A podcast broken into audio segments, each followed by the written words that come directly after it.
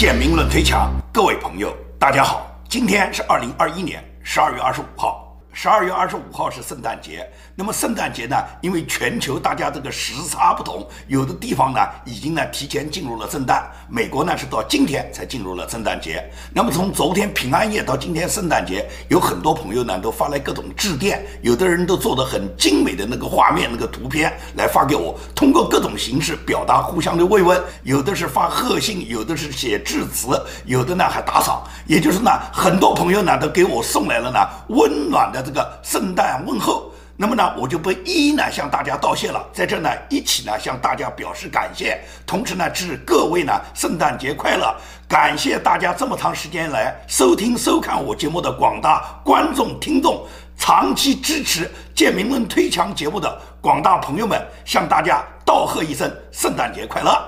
好，我们谈我们今天的节目，今天的节目呢，也就是我们看到中共呢突然更换了一个重要的职位。更换什么职位呢？就是把广东省省长马兴瑞啊，突然调往新疆，直接担任新疆党委书记。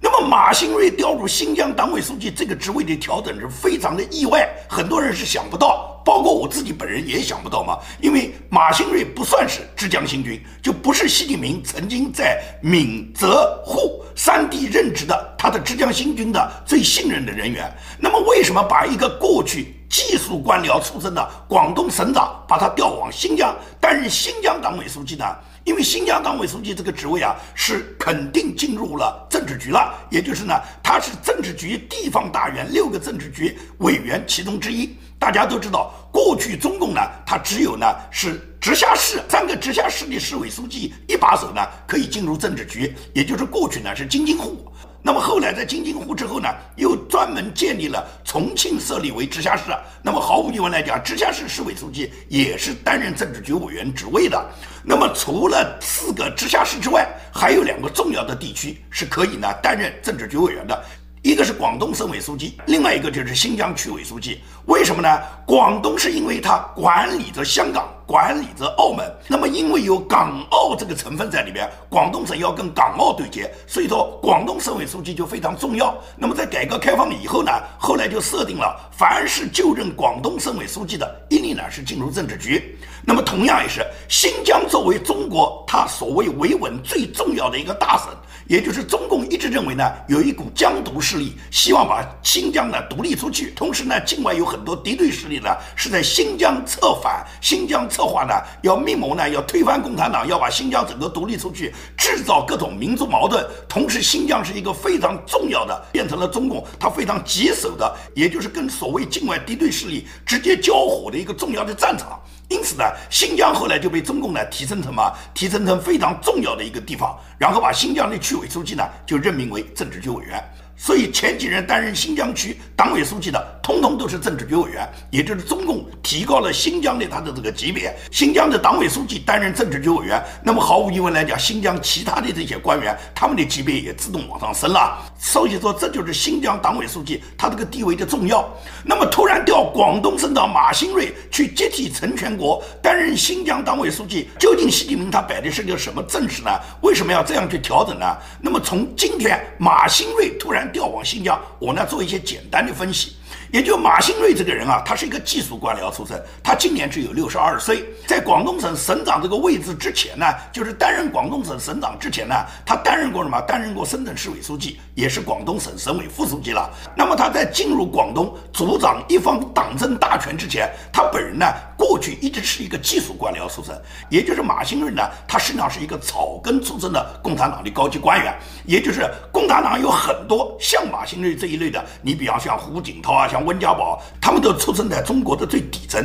我们讲的就叫草根家庭，并没有什么红二代啊、官二代的这个背景。这个马新瑞呢，你看他籍贯是山东人，实际上他是在黑龙江双鸭山长大的，他是黑龙江双鸭山矿务局一个矿工的子弟，也就是他的父亲和他两个哥哥呢，都在当地呢是挖煤的，也就是当地的矿工。他本人就是在这个矿工家庭出生，完全是一个草根家庭出身。那么后来因为呢是中国呢恢复高考以后，马新。兴瑞作为中国最早期的那一批考上了大学，也就是进入了大学以后呢，开始改变了他自己矿工的身份。那么进入大学以后，他通过自己优异的成绩呢，然后呢被党国也就看中了。他本人呢在大学毕业以后，最终呢是进入了哈工大呢，在哈工大里面当学者，然后在哈工大呢担任了副校长。在哈工大担任副校长之后，他被调到了航天集团，也就是航天集团是国有大型企业了，是央企了，到这个企业里面担任总裁。那么从企业转战到政府机关，他最终呢到工信部担任了副部长，担任了航天局局长。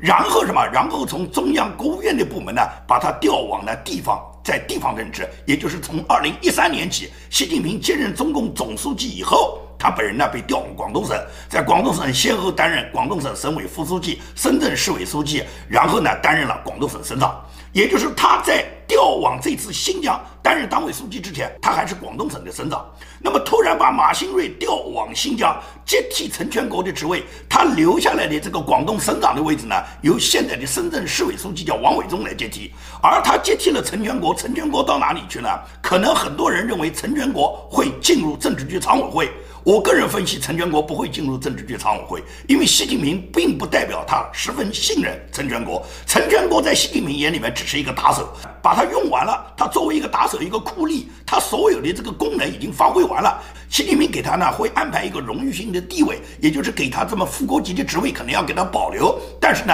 把他继续提拔成为重要的政治局常委，我觉得不太可能。也就是新疆过去的党委书记几个人，包括王乐泉，包括张春贤，他们最终从新疆党委书记上退下来以后，到中央都任的是虚职嘛。王乐泉是任中央政法委副书记，张春贤是任全国人大副委员长，也就是给你一个副国级的地位，然后让你什么，让你恩养。天年，中央对新疆的书记呢，一向是这么安排，所以我认为陈全国最终也会担任一个副国级的职位，进入政治局常委，我觉得不可能。而马兴瑞之所以要把他调往这么重要的职位呢，肯定是继续要让马兴瑞发挥什么？发挥陈全国酷吏的这个作用。那么很多人都说，一个技术性官僚，他又不是过去酷吏出身，没有干过公安啦、城管啦、什么武警啦，他没有过去这种当酷吏的这个经历，他现在怎么能干好新疆党委书记呢？这个你就别担心了。共产党用哪一个人，他绝不是因为你这个人曾经有没有过这方面的经历，只要政权控制在自己手上，只要你能够按照。习近平的要求，发挥你库里的作用就行了，跟你过去有没有这样的经历没有什么太多关系。你看看中共最近这连续几任的公安部部长，没有一个人当过一天警察。孟建柱去当公安部长时候，孟建柱没干过警察。后来的郭声琨担任公安部长也没有干过警察。然后是赵克志接任公安部部长，赵克志同样没干过警察。也就是这些人都一天警察没干过，但是照样可以担任公安部部长。这就是你过去虽然没有酷吏的经历，不代表你不可。以去干个酷吏。马兴瑞这次接任新疆党委书记，实际上就是继续发挥陈全国在新疆镇压新疆人民，在新疆行使党国交给他的生杀大权，压制新疆人民的人权，同时在新疆推行白色恐怖。马兴瑞一定是这么去做的。那么，为什么选中马兴瑞呢？毫无疑问来讲，这跟习近平对马兴瑞的赏识是有一定关联的。因为大家都知道，习近平这个人呢是没有什么自己的队伍的，他自己所有任用的各种信任的人员都来自于他自己曾经在闽浙沪三地任职的他的浙江新军。那么他到北京到中央担任总书记以后，他光用浙江新军的人不够啊！浙江新军里的人毕竟有限，不是浙江新军里面所有人都能用，因为有很多人，习近平在当时任。任职时候对那些人也是不信任的，信任的人当然都已经带到北京去了。而作为共产党最高领导人，全国那么多省市自治区有那么多重要的职位，肯定要用一批非浙江新军的人嘛。也就是那么多封疆大吏，那么多职位，光靠浙江新军的人是不够的嘛。所以习近平他也要有梯队培养。那么培养谁呢？所以习近平找来找去，他就找了军工系统。你可以看最近这么几年，也就是习近平接任中共最高总书记职位以后。国的军工系统有很多官员都受到重用的，为什么是习近平选择了这个行业？因为呢，这个行业呢，它不是党政部门，它相对的来讲，跟党政部门那些盘根错节的人事关系背后的背景靠山呢，它连接的就相对的少。所以说呢，习近平是为了打破过去江曾和胡温这两朝二十年所积累的中央到地方的盘根错节的各种关系，习近平在这个官府关系里面要找出一个相对的跟大家。关系都不是那么紧密的，而习近平重用了以后，这些人一定会效忠他习近平的，选择了这个军工系统。所以说，马兴瑞毫无疑问来讲，就是属于这种技术官僚，最终被习近平看中的，因此他才从航天集团的总裁、航天局局长、工信部副部长，然后被派到广东去，最终能够在广东担任深圳市委书记。这都是习近平赏识有一定的关联。他所有的在广东任职的这个履历的期间，都是习近平已经就任中共最高领导人之后。而且马兴瑞到了深圳以后，他在深圳是闯了祸的，不是讲说一点事儿都没有。二零一六年，曾经马兴瑞他本人在担任深圳市委书记期间，深圳就发生过一个渣土厂的重大滑坡事故。这个重大滑坡事故最终导致了七十多个人死亡，另外有十几个人受伤。这种严重的事件被国务院调查以后，是认定它是人为事故，不是什么自然事件。而既然被国务院已经定为是人祸的事故，那么身为深圳市委书记是最主要的领导人，他本人应该受到很大的处罚。但仅仅是通报批评了，也就是有别的替罪羊把这个罪就扛下去了。马兴瑞只不过是浮光掠影，通报批评一下，这件事就过去了。那么说明什么？说明就是马兴瑞这个人，如果碰到他自己的任职之内、任职的范围内发生重大事故的时候，是不需要拿他来问责的，是可以拿别人来做替罪羊的。这就是习近平对他的态度。你从这件事基本上就可以看出，中共呢对马兴瑞呢是给予网开一面的，也就是出了问题呢找别人顶替一下。然后马兴瑞中共仍然是重用，所以说他从深圳市委书记这个职位上，后来就被习近平调整为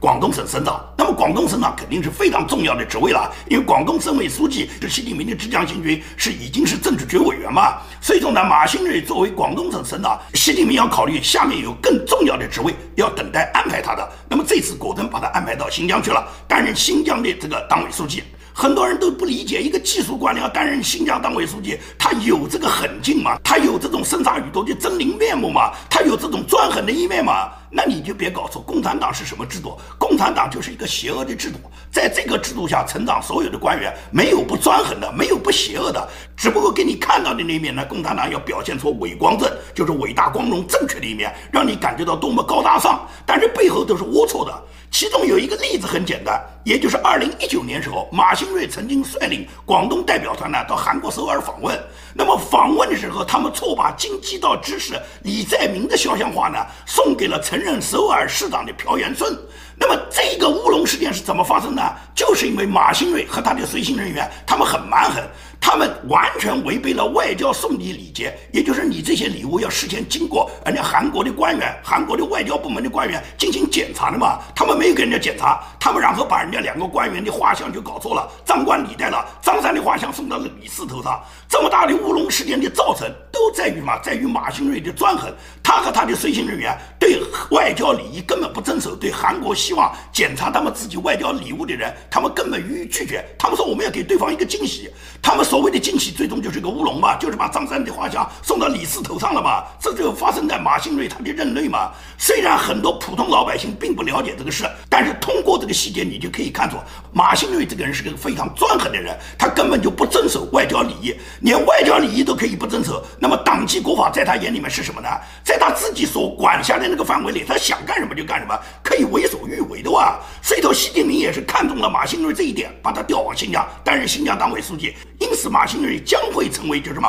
被国际制裁的一个重要对象。你凡是到新疆来担任党委书记的，你一定最终是会被国际社会所制裁的。因为新疆现在根本没有改变百万新疆维吾尔族人他们被送往劳改营、受到各种人权迫害的这个事实。也就是新疆现在目前还存在着大规模对维吾尔人进行种族破坏、种族灭绝的事。全球现在都在制裁新疆。马兴瑞到新疆去担任新疆第一把手、新疆党委书记。他会改变新疆的面貌吗？他会不执行中共在新疆进行灭绝和屠杀的政策吗？他一定是酷吏。所以说，他到新疆去，他只会成为国际制裁对象名单上的其中一位。他本人也会像陈全国一样，在新疆大肆的实行他那个恐怖政策，对新疆维吾尔族人民进行种族灭绝。马兴瑞过去一定是变成这样的苦力，也就是中共把他送去做下一个杀手。中共代代培养这样的杀手有的是啊，这些苦力有的是啊，个个愿意干啊，也就。是习近平要用你们什么？用你们为他做打手。等你那个打手的作用全部发挥完了以后呢，就换一个打手，你呢就调到另外一个地方。陈全国不就是这样吗？虽然对于陈全国来讲不叫卸磨杀驴，但是陈全国他因此受到全球的制裁。陈全国他本人和他的全家在国际社会受到国际社会广泛的制裁，他本人和他的家族在国际社会上面任何一步都出不去的，他到哪一个国家也去不了，在国外一分钱存款也别想放得住。也就是他本人实际上也是受到一定损失的。当然了，他为党国受这个损失他不在乎了，因为作为党国的酷吏，他就是死死跟着党国混嘛，也就是党国会保护他啊。那么问题是你要跟对了，如果你跟不对的话，党国就不是保护你的问题了，党国很可能是查处你啊，很可能是飞鸟尽，良弓藏啊。也就是当你所完成你的所有任务以后，党国要清算你，把你送进秦城的可能性都存在的。因此来讲，陈全国他真的是可以安心养老，还是有可能到秦城去报道，这个都不好说啊。明年的中共二十大，现任的中共的政治局委员也好，政治局常委也好，很多国务院、人大里面一些重要职位的领导人也好，按照中共的所谓七上八下的规则，绝大部分人可以讲百分之九十九的人都要嘛，都到年龄了，都要换掉。那么这些人换掉以后，也为后年就是二零二三年全国人大，包括最高法院的院长、最高人民检察院的检察长这些人选拔各个替代人选，在明年二十大全部要安排到位。那么二十大之前，可以讲现在是反西的力量和永西的力量两股力量不断的博弈。目前来讲，对于习近平来讲是非常关键的，也就是按照现在的形势，习近平现在必须要保证他二十大能够第三次连任。因为中共从十八大以来，习近平自从接任中共的最高领导人以来，他所有打击政治力量、打击他的反对对手，唯一可以利用的就是反腐嘛。所以当时安排了老王担任了这个政治局常委，担任了中纪委书记，就是帮助他以反腐打虎的名义消灭一大批潜在的政治对手嘛。从十八大接任到现在的二零二一年底，也就是习近平他接任已经九年，在这九年过程中，习近平给他抓捕了大量的党。政军高官，也就是习近平通过所谓反腐打虎的这个方面，一下子抓捕了江泽民、曾庆红和胡锦涛、温家宝，在他们任职期间，所有提拔的，基本上习近平认为有危险的，所有他的这些对手，都给他送进秦城了。也就是被他打击的这些人，从正国级、副国级、党政军的高官，几十几百个。那么你觉得这些被打击的人，哪一个不是涉及到一个方方面面的利益集团啊？并且是牵一发而动全身，每一个被打击的人背后都有他的保护伞，都有他的利益分支。因此来讲，所有被打击的人对习近平都是恨之入骨啊！他们都希望把习近平早点弄下台。如果习近平真的给他们弄下台以后，习近平一家老小和他自己所有的亲信是肯定要斩尽杀绝的。习近平非常清楚啊，所以习近平为什么要终身制啊？他绝对不能让别人留下任何念想，就是任职个两天呢，我就到点下车了。也就是一旦我下车以后，你们上了台以后。那马上就要对习近平进行清算嘛？既然你习近平你反腐，你打虎，你打别人，那人家也可以反腐反到你的头上。习近平家族的腐败不要太多。怎么样都可以罗列出你习近平家里面有非常多的腐败的劣迹。再说共产党抓捕哪一个人，共产党要清算哪一个人，什么时候跟你要证据啊？所以你腐不腐？你不腐也说你腐啊？所以你贪不贪？不贪也是贪。所以你嫖不嫖？没嫖也是嫖。也就是中共要找出把你送进秦城的理由，有一万条理由。因此来讲，习近平很清楚，一旦他自己下台，他自己本人一家老小，他所有的家族体系，包括他这么多年任用的那么多亲信，个个要遭殃的。因此嘛，为了维护自己的。的统治，为了维护自己的利益集团，习近平是绝对要什么？绝对要把他自己反击他的对手全部打倒、斩尽杀绝的，而且一定要保证他二十大能连任。他不光是二十大要连任，他希望终身任职，只要他活着就一直是实行终身制。所以习近平这么去做以后呢，对很多反对他的人呢，就感觉到相当的失望了。因为本来还有人呢期待着习近平，当他两届总书记职务任完了以后呢，习近平你就应该退休了。那么习近平退休以后，人家就卷土重来了。但是习近平现在终身制，人家就没有机会了。因此呢，目前来讲，在二十大，习近平是否能够获得连任，永习的力量和反习的力量双方博弈的相当厉害。那么永熙的呢？永熙的就是用反腐的方式嘛，只要是跟着习近平混的，都是挥舞的习近平的反腐大棒，把所有的政治对手都说对方有腐败，然后呢就把对方呢就打击掉了。这是呢现在占着上风的一面，因为什么？习近平毕竟现在是实权，是共产党的政权握在习近平这个阵营手上，利用共产党的反腐政策，把任何一个他们的政治对手都说你有腐败，然后就把你送进去了。所以说永熙的他就捏住这个反腐大权，谁都可以打，包括你像王岐山这种为习近平立下汗马功劳的人，习近平有一点反腐反到王岐山头上，王岐山一点办法没有啊。所以说跟着习近平混的这些人，只要挥舞着反腐的大棒，就可以什么把一切的官员把他扫进清城。这是指永熙的。那么反袭的呢？反习的一定要找出一些能够对付习近平的办法。但是你说搞什么政变啦，什么对习近平进行暗杀了，这种都不成功，或者说没有人敢去干。虽然网络上经常传，但是实际上这种事情在中国很难发生。那么如何去反习呢？那么最重要反习就是把邓抬出来嘛，也就是抬出邓小平，要扬邓然后一袭嘛。因为邓小平推行的是改革开放政策，而改革开放政策在中国，无论是高层官员还是普通百姓，没有一一个人不拥护的。既然大家都拥护改革开放政策，那么就利用改革开放抬举邓小平，然后指责习近平你违背了邓小平的改革开放政策，这样就以抬邓的方式，以公开鼓吹改革开放的这个问题，然后来否定习近平。所以这是二十大之前反习和永习双方力量它产生激烈博弈的一个方面。最近仅仅是在一两个月之内，就先后爆出了彭帅指责张高丽的事件和佟丽娅再婚嫁给中宣部副部长、央视台长盛海雄的事件。那么前两天我是专门做了一期节目，就是谈佟丽娅嫁给中宣部副部长、央视台长盛海雄的节目。很多读者在读这个节目之后就告诉我这是谣言。现在人家佟丽娅已经报警了，北京警方现在已经受理了佟丽娅的报警的这个案例。也就是说，这个是谣言，佟丽娅根本就没有再婚，没有嫁给中宣部副部长，嫁给这个央视台长盛海雄这么一事啊，没有女性嫁高官这个说法，这是谣言。那么讲这些话的人呢，往往是根据呢，就是北京警方发出一个佟丽娅已经报警，警方已经受理这一个公报，根据北京警方的这个声明，他们做出这个判断，就是佟丽娅报警了，那不就是传闻吗？佟丽娅报警，并不是佟丽娅没有嫁给中宣部副部长，没有嫁给央视台长盛海雄。我们评论的重点就是一个女性攀高官，高官利用职权强娶了女明星，而女明星又主动对高官投怀送抱，是一个腐烂的体制。我们揭露的是这个。对于佟丽娅嫁给央视台长这件事是事实，那么佟丽娅报警是什么呢？佟丽娅报警，她实际上不是针对她自己再婚的这件事。佟丽娅不敢否认她嫁给了中宣部副部长、央视台长盛海雄嘛。佟丽娅报警主要是针对互联网上说她是情妇转正，她认为这个是谣言，她自己不是情妇转正，也就是盛海雄和她这是伟大的爱情，他们分别和原来的配偶离婚，主要是他们为了追求伟大的爱情。那么因此，她根本不是什么情妇小三扶正。他们本身是双方追求爱情的结果，所以到佟丽娅报警报的是这个，根本不存在佟丽娅她自己嫁给央视台长盛海雄是假新闻。所以说很多读者呢，他呢判断不出这个真伪，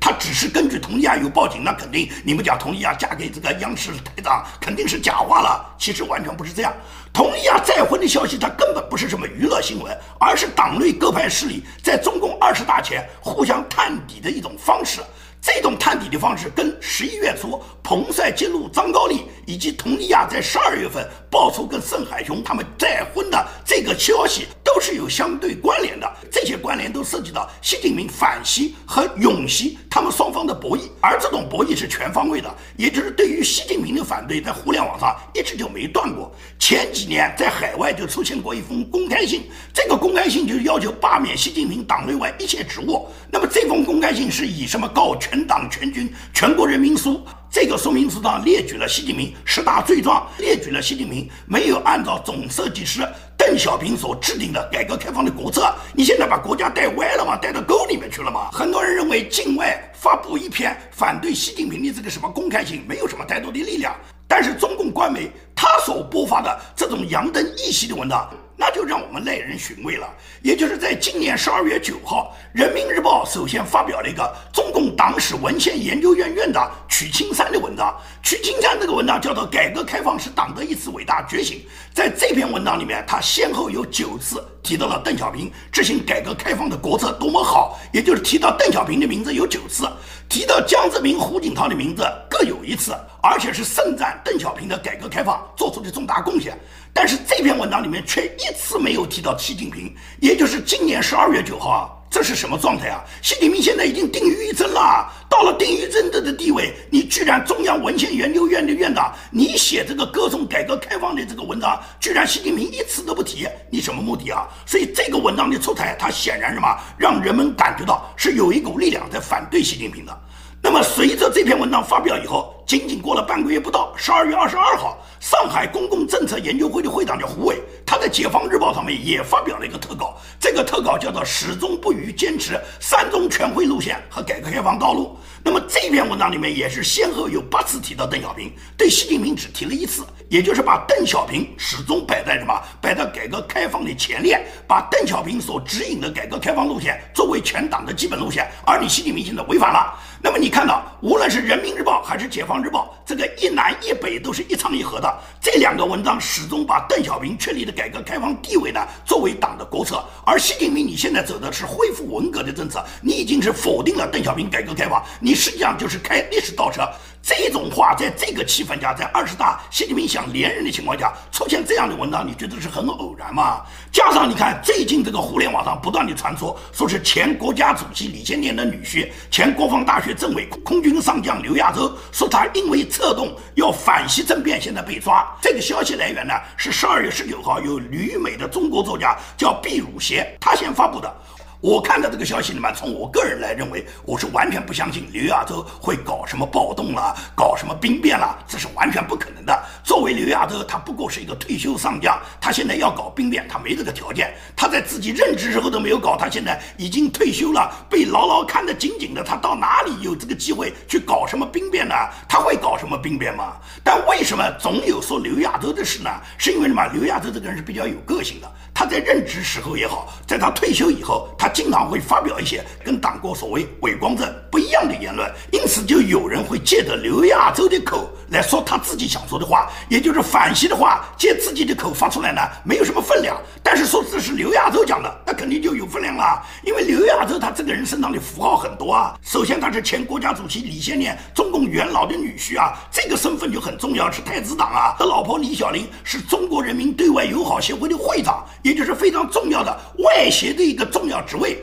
他本人又担任过国防大学的政委，又是空军上将，他本人的这个身份也非常显赫，因此呢，借助他的口来反袭呢，肯定呢会引起党内外一批想反袭力量的共鸣。所以在互联网上不止一次出现刘亚洲批判党国、批判党国现在的政策，包括党国要武力攻打台湾的各种言论，这都是借刘亚洲的口来反袭。真的，刘亚洲他本人，我觉得他不会这样去做，因为刘亚洲真要这样做。那刘亚洲百分之百现在已经在清城里面，实际上这就是中共二十大前的博弈，也就是反吸的力量和勇气的力量，他们彼此之间在角力，这种角力最终看谁胜。也就是习近平如果不能连任，那习近平就输掉了哇。如果习近平连任了，那毫无疑问来讲，现在反西的那股力量，习近平在获得连任之后，习近平会予以各个打击的。新疆这次调整，实际上习近平他是有深意的。他既没有派一个大家所共同认可的浙江新军的习近平所信任的大员调往新疆，而是选择了一个技术官僚出身的广东省长马兴瑞。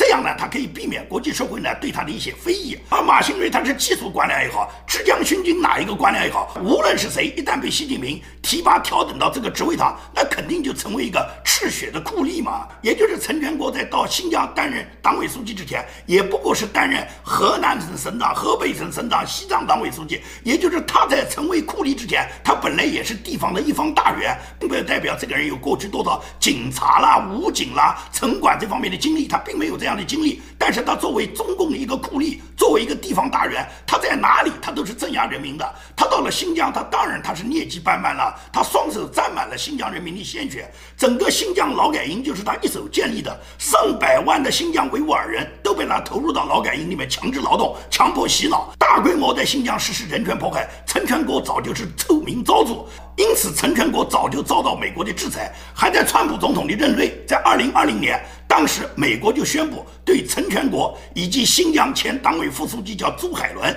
新疆公安厅厅长叫王明山、新疆公安厅党委书记叫霍留军这几个人全部给予制裁。那么他们本人被制裁以后，新疆还有其他官员随后也受到了制裁。因此，你想想看，马兴瑞如果到新疆去，马兴瑞可能不被制裁吗？马兴瑞百分之百也会受到制裁的。但是马兴瑞是不在乎西方对他的制裁的，他只要拥护习近平，只要习近平能够赏识他，他只要为党国效忠，他无所谓他自己你当不当库吏，他愿意当这个库吏。想当库吏的人多了，所以说共产党从来不缺陈全国、马兴瑞这一类的人。因此来讲，这一次马兴瑞的调整，大家不要简单的认为是一个技术官僚调整到新疆，可以改变新疆的民族政策，可以恢复新疆的人权，可以让新疆的劳改营就消失了，根本不是那么回事。马兴瑞过来跟陈全国相比，有可能是有过之而无不及的。好，今天的节目就跟大家评论到这里，谢谢大家，祝大家圣诞节快乐。